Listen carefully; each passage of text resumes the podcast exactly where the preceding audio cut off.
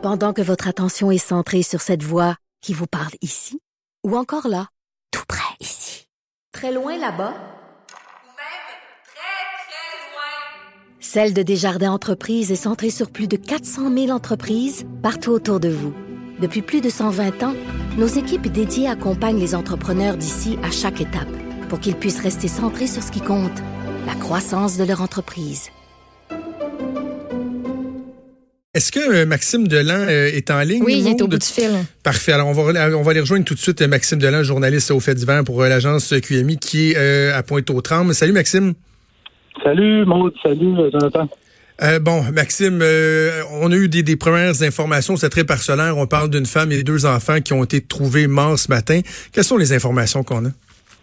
Ben, les informations continuent d'entrer. euh, ce que je peux vous dire pour le moment, 8 heures ce matin, donc les policiers se présentent dans une résidence de la place euh, de la place des Pointeliers dans le secteur, vous l'avez dit, de Pointe-aux-Trembles. Pourquoi que les policiers se, se présentent ici? C'est que c'est pour annoncer le, le décès du conjoint de la femme qui, lui, s'est enlevé la vie la veille en matinée à l'hôpital de Joliette. Donc, il Oh. se présente à cette résidence-là. Il se présente à cette résidence-là et pas de réponse. Les policiers trouvent, euh, trouvent la situation un petit peu bizarre, décident donc d'enfoncer la porte. Et c'est là qu'on trouve les trois corps. On parle d'une femme. Et selon là, ce qu'un voisin vient de nous euh, confirmer, il s'agirait de deux jeunes enfants âgés de trois ans et d'un an et demi. Et donc, là, Mhm. euh, évidemment, les policiers font des liens et ils comprennent ce qui, ce qui s'est produit. L'hypothèse la plus probable, c'est que le, le conjoint de la dame euh, aurait possiblement tué donc sa conjointe et ses deux enfants avant de se rendre dans la région de Joliette. Pourquoi se rendre, à- se rendre dans la région de Joliette? Ça, on ne le sait pas à ce stade-ci d'enquête. Toujours est-il qu'il se présente à l'hôpital de Joliette, non pas parce qu'il y a un rendez-vous, pas parce qu'il est suivi par un médecin, euh, et non pas non plus parce qu'il travaille là. Ce qu'on sait, c'est qu'il monte jusqu'au sixième étage et il a décidé de mettre fin à ses jours en se lançant en bas. Ah Euh, oui. Et, à ce moment-là, lorsqu'on trouve son corps, il n'y a aucun papier d'ident- d'identité sur lui. Euh, on n'est pas en mesure de l'identifier. Donc, diverses démarches d'enquête qui sont effectuées, on parvient à identifier cet homme-là qui amène les policiers à se rendre, comme je vous disais plus tôt, sur euh, dans cette résidence-là de, de la place des Pointeliers. Et donc là, les, les, euh, on commence à attacher les fils là, dans cette enquête-là et on commence à comprendre ce qui s'est produit.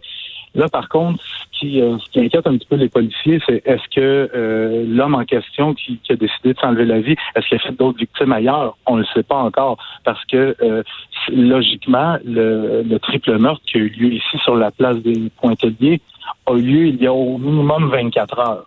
Euh, Ah oui. C'est une question, une question mathématique. Donc, euh, c'est ça. Là, l'enquête en est qu'à ses débuts. Les corps euh, des trois victimes sont toujours à l'intérieur de la résidence. Important déploiement policier ici. Et c'est la consternation, j'ai pas besoin de vous le dire, là, dans le voisinage.